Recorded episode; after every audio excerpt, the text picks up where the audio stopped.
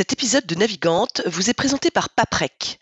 Depuis plus de 20 ans, le leader du recyclage et producteur d'énergie verte est un fidèle partenaire de la voile et a soutenu de nombreux marins comme Jean-Pierre Dick hier et Johan Richaume aujourd'hui.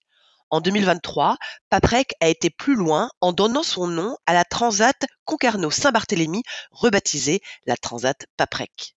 Une épreuve qui marque l'histoire de la course au large, puisque son nouveau sponsor l'a voulu mixte, une grande première. Un engagement fort qui s'inscrit dans la durée, destiné à donner aux femmes skippers une nouvelle place pour s'exprimer. Ce qu'elles ont d'ailleurs fait avec talent et pugnacité sur cette première édition courue en double mixte qui a donné envie à nombre d'entre elles de remettre ça en 2025.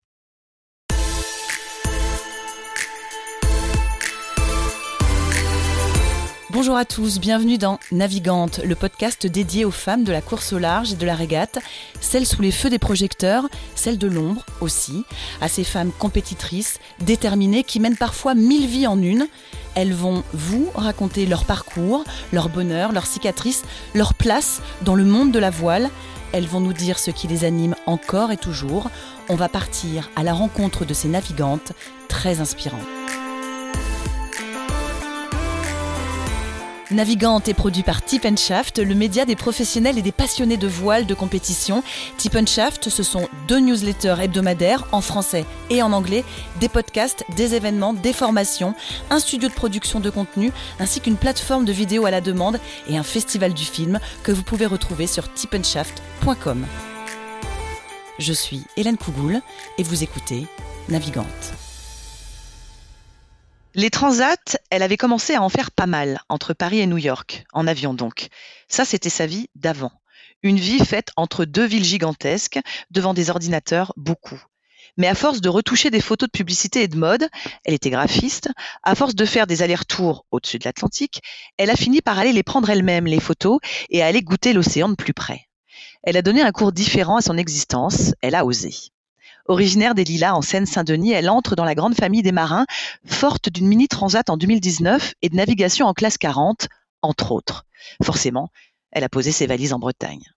Au-delà de ce choix assumé, ce qui fascine aussi, c'est qu'elle est une des très rares media women en course au large. Alors on dit aussi on-board reporter, reporter du bord. Quand Paul Meillat lui propose d'embarquer sur son biotherme pour le tour du monde en équipage avec escale, elle n'a pas vraiment hésité. Alors pas pour naviguer donc, mais pour capter au plus près le quotidien des hommes et des femmes du bord. Caméra au point, elle n'a rien loupé. Et franchement, filmer, monter, prendre des photos en étant penché, trempé, ballotté, c'est un défi costaud. Grâce à elle, on voit, on apprend, on connaît mieux, on vit presque la course par procuration. Pourtant, elle reste un peu dans l'ombre. Alors aujourd'hui, on a eu envie d'en savoir un peu plus avant qu'elle ne reparte en mer sur une nouvelle étape de The Ocean Race. Anne Boger est mon invitée dans ce nouvel épisode de Navigante. Bonjour Anne, tout va bien? Bonjour Hélène, tout va bien à Horus. Alors justement, raconte-nous un peu, c'est quoi l'ambiance là avant, euh, avant ce départ d'étape? Euh, pour l'instant, c'est très calme. Euh, le village est ouvert la journée, mais je suis arrivée hier soir, donc ça commence à fermer. Il y avait quand même un petit peu de monde, mais là, c'est très très calme. les euh, ça commence demain, mais euh, les bateaux sont à l'eau, euh, les équipes techniques un petit peu au ralenti, et puis ben nous chez Biotherm on attend le bateau. Donc pour nous ça va commencer vraiment cet après-midi et pour le coup ça sera pas calme du tout. Bon bah c'est bien, c'est bien qu'on soit avec toi ce matin. Alors avant que, avant de ça, ça, ne commence à, s'exciter, je vais te poser ma, ma première question rituelle, Anne. Si je te dis la voile et les femmes, la place des femmes dans la voile, comme ça, à brûle pour point, tu me dis quoi? Euh, à brûle pour, point, je dis, euh, euh, je dis que, comment dire, euh, les femmes ont leur place euh, évidemment et euh, j'y vois pas d'inconvénient en tout cas. Je pense qu'il y a beaucoup de gens qui n'y voient pas d'inconvénient et la preuve est pourtant que ça arrive qu'il y en ait. Donc c'est pas aussi simple que ça, mais d'emblée je dis en fait pourquoi pas. La région parisienne, Paris, New York, on l'a dit, euh, le graphisme, ça ressemblait à quoi ta première vie? Euh, ma première vie, donc c'était des études de cinéma et de photo euh, à Marne-la-Vallée puis à Paris. Et ensuite, ben, quand je suis sortie de l'école de photo, j'avais pas de, de, sujet, mon propre sujet, quelque chose qui me passionnait et qui me faisait vibrer à photographier. Donc j'ai utilisé mes yeux pour d'autres photographes. Et ça a ressemblé à des des journées en agence derrière deux écrans avec une grande tablette graphique dans des pièces grises à travailler des images euh, soit sur des ensembles d'images, soit sur des parties, euh, des vraiment micro détails, euh, pattes de mouche, petites fourmis et autres boutons. et aussi des voyages sur les, les, les, prises de vue. Parce que ce qui me plaisait, c'était d'être à l'origine des images quand même. Et ce qui me plaisait, c'était la discussion avec les photographes et avec les équipes artistiques.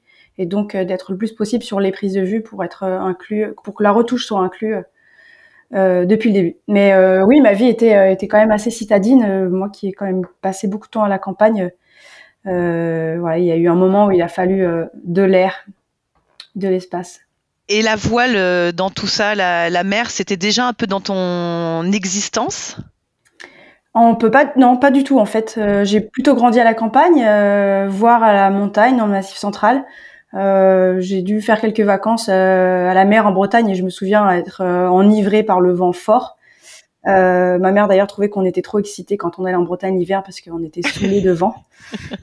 mais non, en fait, j'ai eu l'occasion de faire du bateau une fois à 8 ans. C'était de l'optimiste, je me rappelle très bien. J'étais une enfant assez trouillarde. Euh, j'ai pris la, la, baume dans la figure comme ça arrive à tout le monde, je pense, euh, au début. Et, un grand classique. Et moi, j'ai dû, j'ai, dû avoir peur, euh, chouiner, et j'ai passé la semaine sur le zodiaque du moniteur, donc j'étais guérie de la voile pendant un certain nombre d'années. Et ça a été pareil avec l'équitation, j'ai eu peur des poneys, puis finalement j'ai fait 12 ans de cheval.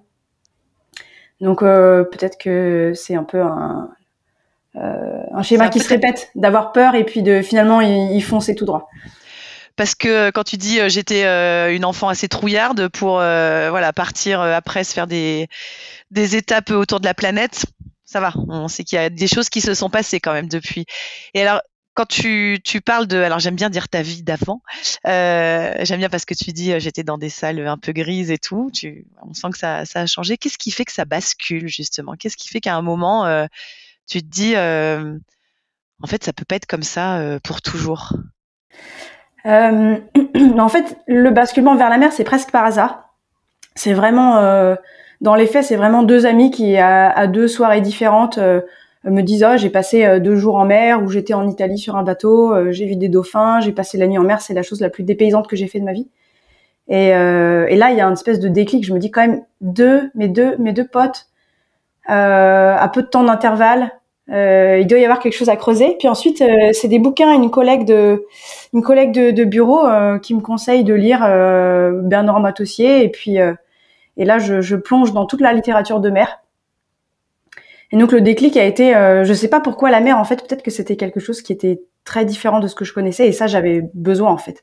J'ai senti que il y avait cet univers à explorer. petite, j'avais envie d'aller dans l'espace. J'étais fascinée par les astronautes.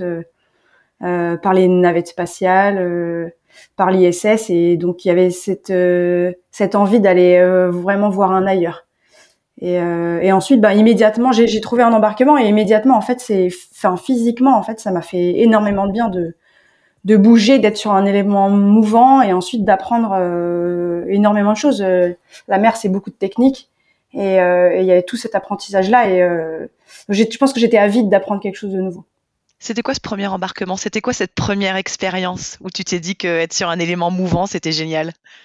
Cette première expérience, c'était, euh, j'ai eu de la chance en fait. C'était, je me suis inscrite sur une bourse d'équipier parce que je savais pas comment j'allais euh, commencer à naviguer. Euh, je connaissais personne qui avait un bateau dans mon entourage, et j'ai trouvé un convoyage d'un, d'un, joli bateau IRC de, de 38 pieds, d'un skipper qui convoyait le bateau et qui avait besoin d'équipier et, et, qui a accepté de m'embarquer malgré le fait que je sache pas du tout naviguer. Donc c'était un convoyage entre Bonifacio et Marseille au mois d'octobre. Donc c'était une belle saison pour faire ce convoyage et euh, euh, j'ai été conquise euh, tout de suite. Je suis arrivée à Bonifacio toute seule d'ailleurs parce que le skipper avait dû décaler son vol. En fait, il, y avait du vent fort annoncé à Bonifacio, on pouvait pas partir. Et, il avait choisi d'arriver plus tard. Moi, j'ai habité sur le bateau pendant trois jours toute seule et oh, c'était un, un, paradis absolu. Je savais pas du tout aller aux toilettes, donc j'utilisais pas les toilettes du bord. Euh, il a fallu euh, remettre les pare-battages euh, parce que le bateau commençait à raguer contre le quai avec le vent fort et je savais pas faire, donc j'ai demandé de l'aide. Enfin, et j'entendais tous ces bruits en fait, le mât qui vibrait avec le vent qui montait, les drisses qui claquaient et, tout ce, enfin, quand le bateau se, enfin, le, le, bateau se prend de vie en fait avec le, le vent et le petit clapot du port et, et j'ai tout de suite senti que ça me, ça me donnait beaucoup d'énergie. Comment est-ce qu'on fait quand on vient pas du tout de ce milieu-là et qu'on se dit on va aller faire la, mini On tape à, quelle porte On passe quel coup de fil? Comment on y arrive? Est-ce que toi tu t'es dit mince par quel bout je vais prendre tout ça? Comment est-ce que ça s'est comment ça s'est goupillé si je puis dire? Comment est-ce que tu t'es retrouvé au, départ? Bah, ce qui est drôle, c'est que je pense que enfant, j'étais pas extrêmement compétitrice, mais j'ai quand même été toujours attirée par la performance. Euh, je pense par euh, en tout cas par son côté euh, exigeant. Et du coup euh, bah, j'avais choisi par exemple pas par hasard c'était un bateau de course le bateau IRC un, un joli bateau avec une coque noire et une ligne blanche au milieu. Et, son skipper m'avait j'avais fait des photos à bord pour reprendre l'histoire j'avais fait des photos à bord pendant le convoyage parce que parce que j'étais fascinée par le, la mer et, puis que je servais à pas grand chose à bord il faut dire ce qui est. Et il a apprécié mes images et il m'a dit mais en fait ce que tu pourrais faire c'est aller à La Rochelle euh, j'ai quelques copains qui naviguent et avec qui tu pourras échanger des images contre contre de la navigation en fait. Tu peux leur proposer euh, quelques portraits en échange en échange d'embarquement. Et donc c'est ce que j'ai fait. Deux semaines plus tard, j'étais à La Rochelle euh, sur le ponton des Mini avec euh, un entraînement de Jean, Jean Sausset avec les skippers Sébastien Pébélier et Quentin Vlaminck qui ont bien voulu m'embarquer. Et en fait, petit à petit, euh, en échangeant quelques images, en faisant quelques vidéos, euh, je suis devenue amie avec ces gens-là que j'ai suivis aussi parce que j'admirais beaucoup. Et, et puis euh, au fil des navigations, euh, ils m'ont dit, ben en fait, c'est fait pour toi, tu, tu devrais faire ça. Donc ça a mis très longtemps à mûrir. Il y a eu, j'ai eu une, une, première fois, j'y ai pensé en 2017, mais c'était trop tôt. Et en fait, il a fallu 2019, 2018, pardon, une transatlantique en, sur un très grand classique en équipage euh, pour euh, pour me dire que en fait bah oui les mini ils sont dessinés pour l'Atlantique il faut euh, il faut surfer avec sur l'Atlantique il faut naviguer en solo loin au large. Et ça ça a été le déclic pour me pour me lancer dans dans la mini mais du coup j'avais j'avais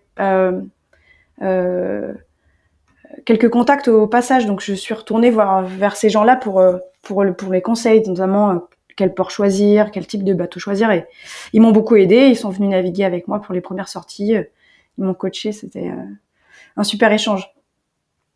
Anne, si tu fermes les yeux et que tu te réimagines à bord de, ton mini sur cette euh, mini 2019, euh, quelle est la sensation là qui revient, qui revient tout de suite? Bah à chaque fois c'est beaucoup d'exaltation en fait. À chaque fois que je me plonge, je me dis mais j'avais une énergie de dingue et mine de rien, j'ai l'impression de l'avoir conservée depuis. Euh, je sais que quand j'ai décidé de commencer le mini, j'ai complètement arrêté le café du jour au lendemain. J'étais à New York et je, buvais du café euh, au soja, du café crème, du café ceci, du café cela toute la journée. Et en fait, je me suis rendu compte que j'avais plus du tout besoin de café, que j'étais déjà, j'avais déjà beaucoup d'énergie. Donc il fallait, il fallait arrêter.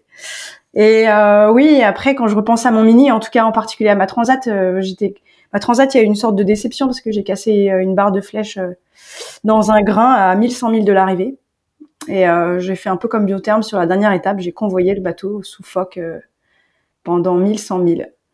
Et donc il y a cette cette déception aussi, cette frustration, parce que c'est arrivé au moment où je commençais à être à l'aise avec le bateau, au bout de deux ans de projet, à vraiment prendre du plaisir, à mieux comprendre la météo. Et euh, donc il y a eu cette euh, cette frustration, mais bon, je me suis raccrochée au moment de mer que j'aime aussi euh, en dehors de la course, c'est-à-dire faire sa lessive à bord, beaucoup lire, prendre soin du bateau, regarder. Et dans ces coups de temps-là, quand tu es à la barre de ton bateau, New York, les bureaux un peu gris, comme tu disais tout à l'heure, te paraissent te paraissent loin? Ben en fait pas tant que ça. Euh, je je regrette pas cette période-là. Je l'ai beaucoup aimé. Euh, D'ailleurs, ça m'arrive en fait de faire encore euh, de la retouche. Euh, euh, une à deux sessions par an en fait. c'est vrai que les, les, les, périodes de, de, photographie de voile c'est très saisonnier.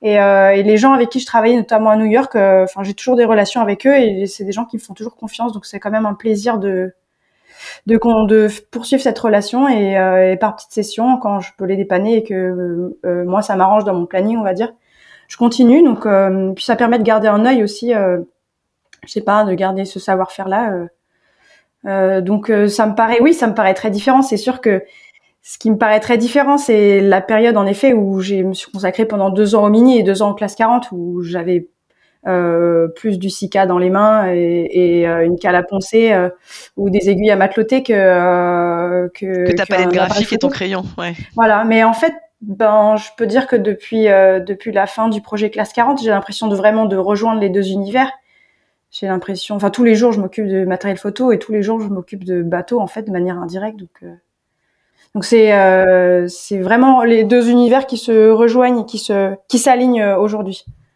Alors justement on va en parler parce que ça me fascine assez. Hein. les, les, reporters du, bord, si on traduit ça en, en français, c'est vraiment fascinant. Comment ça se passe la rencontre avec le skipper Paul Meillat? C'est au défi Azimut que vous vous, que vous vous rencontrez tous les deux?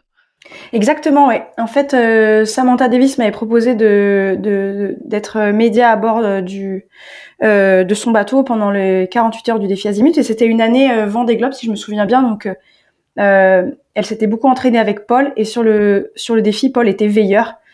Donc, Paul ne touchait pas un boot comme moi.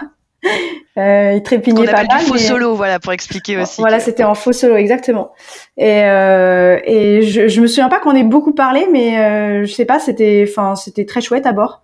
Et, euh, et ensuite, moi, j'ai pas, j'étais intéressée par l'Ocean Race, mais euh, c'était un moment où j'avais pas vraiment le temps d'aller voir les équipes, euh, de démarcher, et je savais pas que que Paul allait participer.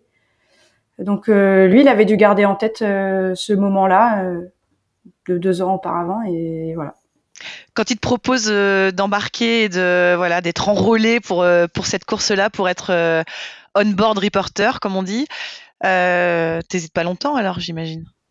Euh, non, j'hésite pas du tout longtemps. Ouais, ouais, ouais j'étais. bah en, en, fait, c'est mon emploi du temps de freelance qui fait ça aussi, peut-être depuis tant d'années auxquelles je suis habituée. Euh, il y a des parties qui sont un peu stressantes parce qu'on sait pas euh, euh, de quoi à quoi va ressembler sa vie dans les prochains mois, mais il y a la belle chose et ce que j'aime aussi, c'est que ça laisse beaucoup d'occasions possibles d'arriver. Donc ça, c'en est, c'en est une belle. Ouais, j'ai, pas hésité longtemps. Ouais. Est-ce que tu peux expliquer à nos auditeurs, Anne, en quoi ça consiste exactement d'être on-board reporter? Alors on dit aussi euh, media, media woman, media, media man. Euh, voilà, on est sur le bateau avec l'équipage, mais on a une caméra ou un appareil photo dans les mains. C'est ça. Qu'est-ce qu'on fait? Qu'est-ce qu'on te demande de faire? Alors sur cette course-là, sur l'Ocean Race, euh, parce que ça peut arriver que ce soit différent sur certaines courses, mais sur cette course-là, euh, les OBR euh, n'ont pas le droit du tout de participer à la performance du bateau. on ne touche à rien. On ne touche à rien du tout. La seule chose dans laquelle j'ai le droit de participer, c'est de réparer si besoin, d'entretenir les systèmes de communication, parce que ça fait aussi partie de, de mon rôle. Donc, quand les antennes satellites ne fonctionnent pas, par exemple, j'ai le droit d'aller vérifier que les câbles sont bien branchés, etc. Mais c'est tout ce que j'ai le droit de faire. J'ai le droit aussi d'aider un petit peu la vie à bord. Je suis pas tenue euh, euh, de faire euh, de partie de de, de, de m'occuper toute la vie à bord, mais naturellement, je le fais beaucoup plus que les autres. Et donc ça, c'est un, un, un, de mes petits rôles. Et Alors, quand on dit la vie à bord, à bord, ça veut dire que par exemple, tu fais la nourriture. Euh, oui, bah en fait, je fais pas vraiment la nourriture parce que moi, je suis une des particularités du Mediaman, c'est qu'il est hors car, c'est-à-dire qu'il gère son propre temps de veille et de sommeil. Et donc, euh, je, je peux pas être disponible pour faire la nourriture euh, pour tous les marins parce que ça s'arrête jamais. En fait, c'est 24-24 et tous les deux heures, il faut faire un plat. Mais par contre, c'est moi qui gère euh, les stocks, euh, l'avitaillement, c'est-à-dire aller chercher les sacs de nourriture journaliers et les déposer dans les pochettes pour chacun des marins. Euh, ranger les poubelles aussi euh, parce que parce qu'en fait euh, les marins n'ont pas le temps de faire ça, il faut qu'on concentre à autre chose. Euh, et ensuite, le principal de, mon, de ma quand partie, même, oui. coup, quand même, euh, c'est de relayer euh, le, ce qui se passe, ce qui se passe à bord avec la Terre. Et sur le Race, c'est particulier parce que tous les jours, on a des fichiers à livrer. Donc, on a deux vidéos, deux bout à bout, c'est-à-dire des montages, mais sans désynchroniser le son de l'image. Ça reste un, un enchaînement de séquences en fait à livrer. Donc un, premier à 8 heures UTC et un premier à midi UTC et ce quel que soit le, la zone les conditions, horaire, les conditions euh, sur lesquelles on se trouve. Ça, puis ensuite on a entre 10 et 15 photos à livrer. Euh, plus euh, quelquefois du texte euh, ou euh, une autre vidéo selon le selon les demandes, selon les situations. Ça c'est la base et ensuite il y a euh, tout ce qu'il faut filmer en plus pour pouvoir réaliser un documentaire euh, long. Il y a Warner Bros qui va réaliser un, film long, et puis aussi que les les équipes elles-mêmes aient un propre, un propre témoignage et qu'elles puissent elles-mêmes raconter leur histoire. Donc voilà, ça c'est c'est raconter aux terriens en fait ce, qui se passe à bord chaque jour quotidiennement. Le plus Mais ton rythme à toi, il s'arrête pas vraiment non plus en fait? Non, euh, non, non, mon rythme à moi, il s'arrête pas. Euh, disons que. Il danse, quoi. Il est, il est dense. Euh, après, je, je, crois que les autres font un peu pareil, en fait. Et puis, ça dépend quand même pas mal de, de, de la zone, de, de l'endroit de la planète sur lequel on se trouve. Mais en gros, on, on tourne beaucoup jusqu'au coucher du soleil. Et puis ensuite, il y a quelques séquences de nuit. Et après, on commence à dérocher les images. Moi, personnellement, je commence par la photo. Euh, parce que ça me permet de me remémorer euh, rapidement ce que j'ai fait euh, et puis de travailler les couleurs. J'aime bien commencer par ça. Dérocher, on va juste expliquer effectivement, c'est de, de revisionner tout ce qui a été filmé ou pris en photo pendant la journée et donc de faire après ta sélection pour pouvoir pour pouvoir envoyer. Alors moi, il y a quand même quelque chose qui me fascine là-dedans. On en parlait tout à l'heure. Au-delà de des conditions pour filmer, tu vas nous, nous raconter ça. Anne, sois franche. Quand on nez, le nez dans une caméra ou le nez sur un ordinateur à aller dérocher des images dans un, espace aussi exigu que ce à quoi peut ressembler euh, l'espace d'un IMOCA, on n'a pas un peu mal au cœur à un moment, franchement Eh bien, ça c'est drôle. En fait, sur le biotherme, euh, j'ai jamais été malade. Euh, malgré malgré comme ça peut secouer et la semaine dernière j'ai fait un convoyage en classe 40 au près et j'ai vomi trois fois. Au final, j'ai globalement de la chance, je suis pas trop malade et ou très peu. Et quand je suis malade, en général, euh, je vomis, mais ça passe euh, tout de suite. Je, suis pas hors service euh, couché pendant pendant 24 heures, mais mais non, globalement, assez peu de saturation. Ouais, il faut quand même imaginer ce que c'est. Hein. Quand tu quand tu pars, quand tu pars sur une étape comme ça, alors on imagine bien ton sac comme les navigants, hein, avec toutes les affaires et les vêtements qu'il faut avoir sur soi pour pour embarquer dans une telle aventure. Mais il y a quoi dans ton deuxième sac? Dans ton sac, justement, euh, qui va te permettre de faire ton métier à toi? euh, Il y a beaucoup de choses. Euh, ben, je le trouve très lourd et quand je, suis à l'aéroport avec, il me vraiment, il me peine vraiment le dos. Qu'est-ce qu'il y a? Il y a au moins deux drones, il y a deux appareils photo, un principal et un pour le spare. Il y a quatre objectifs, il y a des batteries portables, il y a je sais pas combien de câbles parce que je suis un peu Madame Spare et que j'ai peur euh, des câbles qui s'oxydent et qui tombent dans le fond du bateau. Euh, il y a des GoPro, il y a euh, tout plein de filtres, il y a des housses étanches. Un gros sujet les housses étanches. ouais, c'est bien rempli. Il y a un iPad. Je travaille principalement sur un iPad. Maintenant, il y a un ordinateur en plus. Il y a une petite tablette en bois qui est sur mon bureau portable. Euh, il y a tous les chargeurs avec encore une fois autant de câbles. Euh, il y a toutes les batteries. Ils doivent t'adorer à bord quand tu arrives avec ton sac qui pèse, euh, qui pèse une tonne, hein, parce qu'on sait quand même que le poids, on le fuit le plus possible sur le bateau. Oui, mais ils ont. J'ai pas encore trop pris de réflexion, donc c'est que ça doit aller, mais mais oui, moi j'ai un peu honte de ce poids-là. Après, après, si j'ai pas un deuxième un deuxième appareil photo et que le premier tombe en rade, ben je vais m'en vouloir très fort. Donc, euh, il faut faire quand même assez peu de concessions sur le matériel. Et ça, c'est un, quelque chose qui prend vraiment du temps sur le chain race, c'est-à-dire entre deux étapes. Euh, de tout nettoyer, de tout vérifier et, euh, de remplacer ce qui a été cassé, ce qui a pris l'eau, ce qui s'est abîmé. Donc ça, c'est une assez importante partie du travail. Anne, comment est-ce qu'on arrive à, faire sa place à bord, au-delà de la place physique, mais euh, sa place aussi finalement dans l'équipage sans faire partie de l'équipage? Ton secret à toi, c'est euh, ça, a été quelle, quelle approche en fait, quel accord tu as passé avec les navigants? Comment est-ce que tu t'es euh, fondu dans, l'équipage sans pour autant être et partie prenante, mais devoir voilà être sur leur nez tout le temps avec ta caméra? Je sais quand j'arrive sur les bateaux, j'aime bien demander, j'aime bien demander au skipper s'il y a des choses qu'il veut pas qu'il filme d'un point de vue déjà euh, technique, euh, performance, il y a des choses qui sont un petit peu secrètes. C'est un peu formel et en général on me dit non non tu peux tout filmer, il n'y a pas de souci. Mais euh, j'aime bien le demander, je trouve que, c'est une sorte de respect en fait. Et ensuite, ben, dans un premier temps, je pense que mon rôle veut que je me fasse le plus petit possible. Donc déjà ne pas gêner les manœuvres et ne jamais gêner, c'est déjà Oui, c'est pas Quelquefois, c'est un challenge et euh, euh, surtout pour euh, varier les varier les, les, points de vue. En fait, des fois, on a un peu envie de risquer. Bon, je me mets là, peut-être que ça va passer parce qu'il va pas venir là à ce moment-là. euh, des fois, on risque un chouïa, mais le but, en un, c'est de pas gêner. En deux, je dirais, c'est de pas inquiéter. Ou enfin, un et deux, ça se vaut, mais c'est-à-dire ne deviennes pas un souci supplémentaire. Ne devienne pas un souci supplémentaire. Donc pas de risque excessif qui fasse que l'équipage soit soit soucieux de euh, à mon sujet. Donc ça c'est en un et en deux. Puis après ben euh, une complicité en fait euh, qui se lie petit à petit pendant l'écart, des blagues, des du soutien aussi, je pense. C'est ça que j'allais te demander. Est-ce que tu, tu, sens que tu as ce rôle-là aussi quelque part? De pas de confidente, mais au moins de soutien, puisque toi tu n'es pas dans la. Même si c'est extrêmement euh, dur et compliqué. Hein. Le, rôle de médiaman à bord, faut quand même imaginer que c'est quelque chose de très très costaud.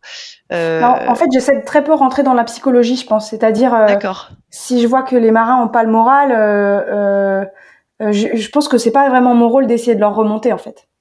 D'accord. déjà parce que le mien, quand le leur est bas, le mien il est aussi bas en général. enfin, il va descendre avec.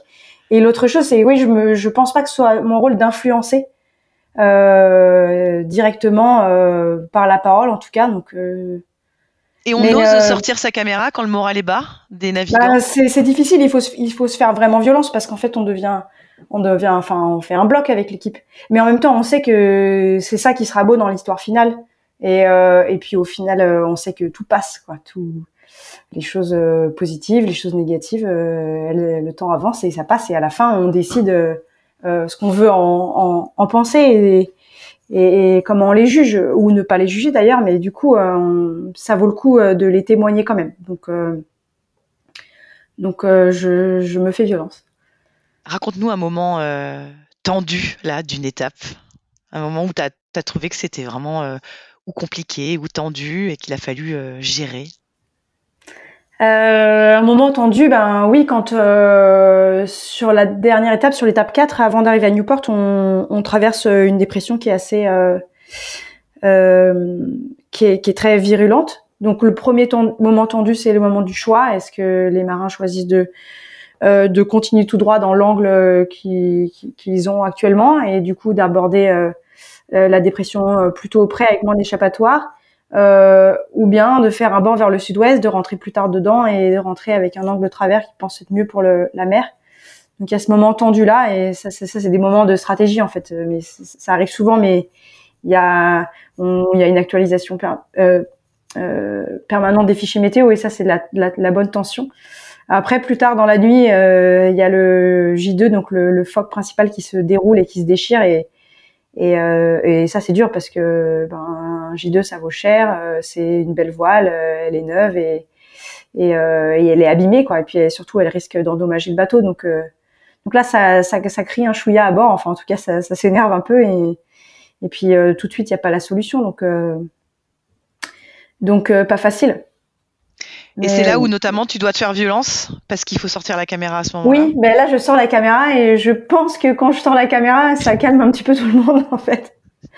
Parce que on se dit oula, en fait, euh, il y a une caméra et c'est pas du tout. Euh, euh, on est on, on, a un peu haussé le ton, mais c'est pas non plus ce qu'on a envie de montrer.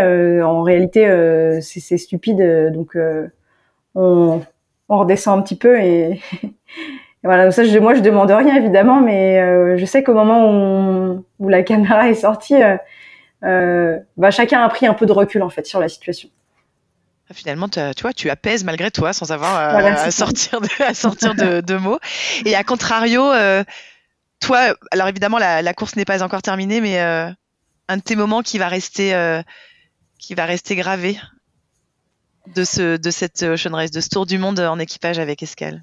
Oh, il y en a plein, mais euh, il y a la superbe arrivée à, à Cape Town où, euh, où Biotherm fait deuxième et ça s'est joué dans des mouchoirs de poche à la fin dans la molle euh, et c'était c'était superbe d'intensité.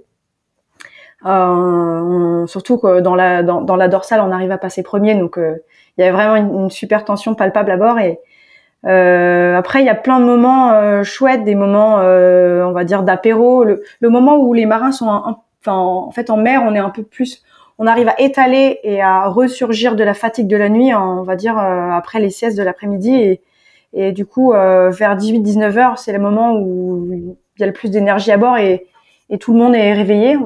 Souvent, c'est comme ça. Et donc, il y a des bons moments de partage de, petits apéros, de couper un saucisson, euh, trois tomates cerises ou d'étaler euh, de l'huile d'olive euh, sur une biscotte. Ça, c'est des super moments de partage à bord. Il y a aussi des super moments de, ouais, de, quand c'est un peu la molle et qu'on arrive à, à, à prendre un, repas dehors, admirer un peu le dehors, prendre l'air à l'ombre de la grand voile. Et plein de moments aussi de, euh, des, des, moments de voile en fait que, que j'apprécie énormément euh, en tant que tel quoi c'est-à-dire euh, les moments de les bords de travers euh, pendant trois jours à 25 nœuds à faire sécher la coque. Euh.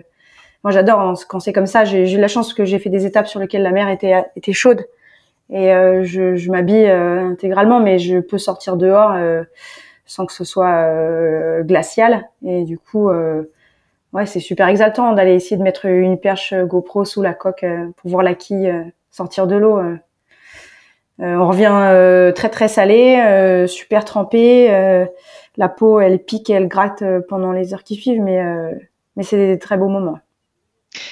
C'est quoi pour toi une, une, séquence réussie Une séquence réussie, c'est vraiment quand c'est pas prévu. Par exemple, sur l'étape 4, on attend la douche, il fait très très chaud. Évidemment, on est très salé, euh, on sent assez mauvais. Euh, et, et, puis le but, c'est pas du tout de se faire attraper par les grains et coincer euh, sous une douche qui va nous immobiliser pendant 30 minutes, mais mais quand la douche arrive malgré nous, c'est un moment de liesse incroyable. Tout le monde se déshabille en deux secondes, met son vieux t-shirt sale sous la baume, on attrape le pec citron et ça, c'est une séquence réussie. J'arrive à attraper la GoPro et j'ai l'impression de. En plus, je participe à cette douche parce que cette fois-ci, j'ai pas envie de la louper. euh, moi non plus.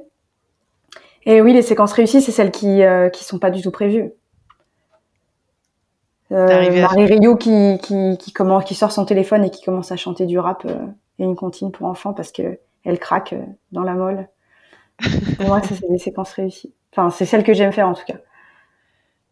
T'es pas un peu frustré parfois de pas avoir le droit de toucher? Comment toucher au voilà au, bout à la barre euh, euh, Comment se comment se départit de cette frustration là, même si on à t'entendre et puis alors moi j'ai la chance de, voir ton visage aussi, mais on sent que ça te remplit aussi ce que tu as à faire, ça te donne cette énergie là. Mais est-ce qu'il n'y a pas cette frustration euh, de pas pouvoir mettre un peu plus la main à la pâte? Bah alors pour ce qui est de la course et de la stratégie, pas vraiment, déjà parce que je, navigue avec euh, des marins exceptionnels, donc euh, j'ai plutôt à écouter qu'à dire quoi que ce soit, dans tous les cas. Euh, après, physiquement, oui, porter la caméra, en fait, bon, même si elle est pas très lourde, ça fait quand même de la tension dans les, dans les épaules et dans les coups, dans le trapèze, dans les, dans les yeux aussi.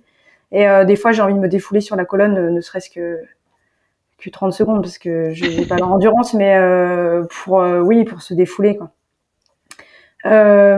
après aussi, mine de rien, je, commence à bien connaître le bateau. Donc, quand le bateau part au tas, je regarde le winch de grand voile et, c'est sûr que mon premier réflexe pourrait être de la choquer. Mais euh, en réalité, il y a deux choses qui m'empêchent. Euh, bah, D'une part, euh, j'ai la caméra dans les mains et en fait, quand le bateau part au tas, il faut d'abord que je me mette en sécurité, que je mette la caméra en sécurité. Et en absolu deuxième, c'est filmé. Donc, au final, chacun son rôle et chacun se débrouille avec ce qu'il a à faire. Donc, oui non, oui c'est plutôt un plaisir qu'une frustration. La frustration, elle pourrait être euh, physique, de, se défouler un peu. Ça enrichit euh, comment Ça change comment de faire une étape, euh, des étapes d'Ocean Race à, ton poste, à toi? Ça t'a changé comment? Ça t'a rendu différente comment? Ça t'a rempli comment? Ce qui est particulier sur l'Ocean Race, je dirais, c'est le, leur demande quotidienne de contenu. Et donc ça, ça, ça, oblige quand même à avoir une routine et une exigence et une anticipation, euh, notamment en fonction euh, du débit, euh, de, la vitesse d'envoi du satellite et puis de, des de ce qui se passe à bord d'événements. Et donc cette exigence quotidienne de, de tous les jours copier les fichiers, tous les jours construire son mini scénario, sa mini histoire, bah, c'est quelque chose que j'aimais bien dans la mode en fait. Ces process d'image avec beaucoup de flux. Euh, assez exigeant niveau qualité. Euh, euh, c'est très challengeant en fait. Ça m'a ça m'a poussé donc Ouais, je pense que c'est leur demande qui qui qui, qui, qui, qui nous pousse à à, donner le mieux que ce, que ce qu'on peut que ce, ce, dont on peut faire. Donc je pense que ouais c'est ça, ça ça ça pousse, ça motive. et ça, comment dire, oui, c'est tout un process en fait. Euh, c'est quand on fait ça tous les jours en fait, de faire tous les jours un montage à bord, quelles que soient les conditions, euh, tous les jours un rendu d'image, euh, c'est c'est c'est enrichissant, ouais. Et humainement? Humainement aussi, ouais, bien sûr. Humainement, bien sûr. humainement, c'est humainement c'est de la vie à bord et humainement, oui, ça fait partie de la vie d'équipage. Anne, comment est-ce que tu euh, expliquerais qu'il y ait si peu de femmes qui fassent euh, le on-board reporter, justement? Euh, bah Déjà, il n'y a pas beaucoup de femmes qui sont photographes. En fait, je pense que c'est à peu près la même proportion, ou encore un peu moins, de femmes qui sont photographes que de femmes qui font de la voile.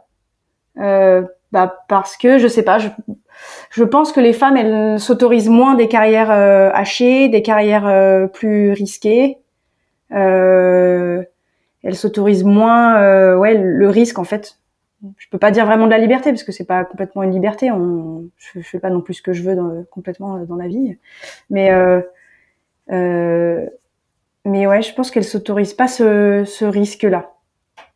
Et du coup, euh, il y a une barrière qui est mise peut-être à la fois par la société en général, par son antécédent euh, culturel, et à la fois, euh, ben, ouais, sûrement par l'éducation en fait. Et toi, tu dirais quoi à celles qui qui aimeraient mais qui n'osent pas encore? Ben, je dirais qu'il faut y aller, que que ça vaut le coup, que je trouve que c'est un super métier, que je m'y régale et que ben les filles enfin disons que ça peut être un désavantage d'être un petit gabarit. Quand on est média c'est peut-être un avantage. Donc si j'essaie d'en tirer un qu'il en, reste un à être euh, petit petite.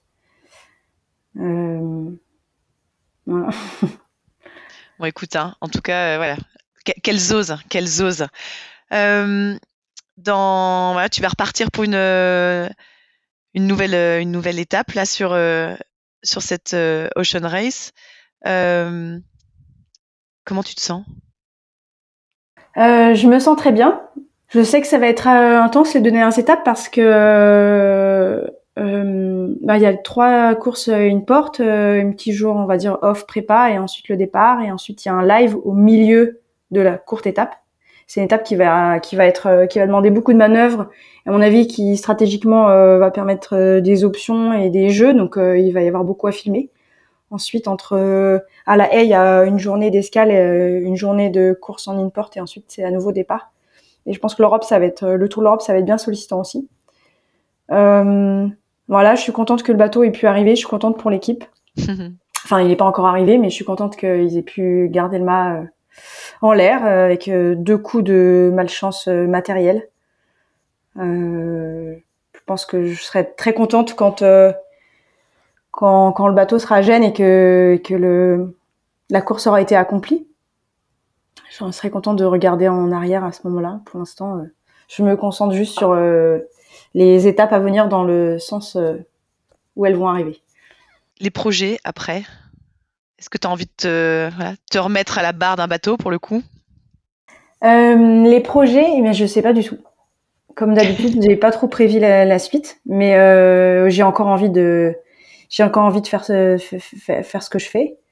Euh, dans un avenir assez lointain, je me dis que j'aimerais bien faire des images pour, peut-être pas pour que pour la course, peut-être pour l'étude de la nature, l'étude de la science, pour des aventures. J'ai eu l'occasion de, participer à une expédition en Groenland l'année dernière en, septembre.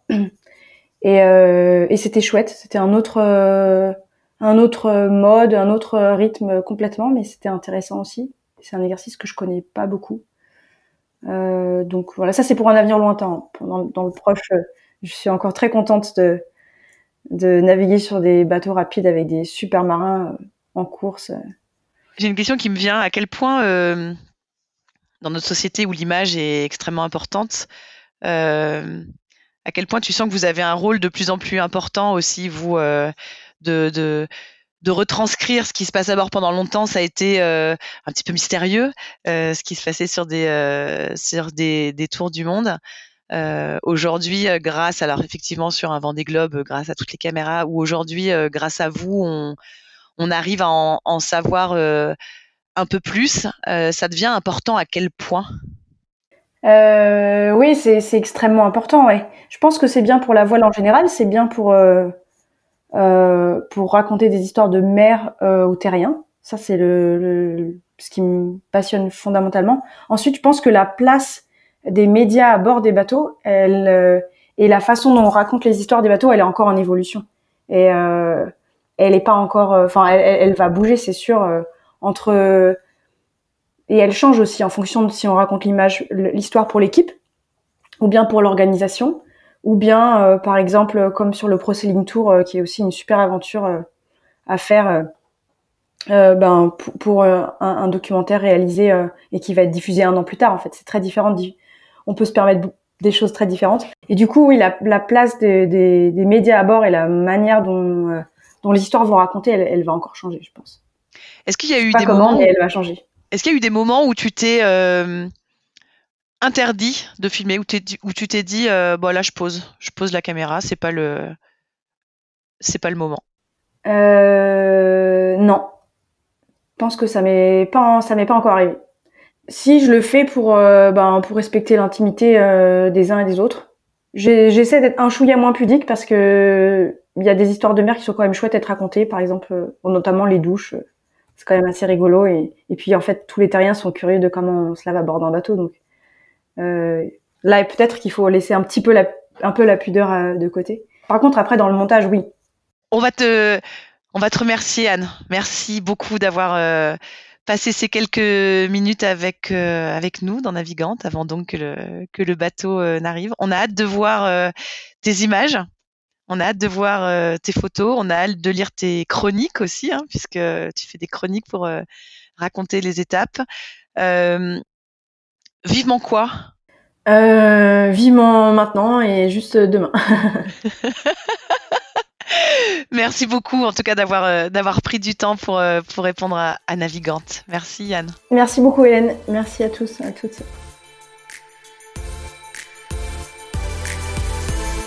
Merci d'avoir écouté cet épisode de Navigante produit par Tip Shaft. N'hésitez pas à nous dire ce que vous en avez pensé, n'hésitez pas non plus à le partager. Et si vous souhaitez suivre l'actu de la voile de compétition, abonnez-vous à la newsletter de Tip Shaft, c'est gratuit, elle est envoyée chaque vendredi à 17h et pour vous inscrire, ça se passe sur tipenshaft.com. À bientôt.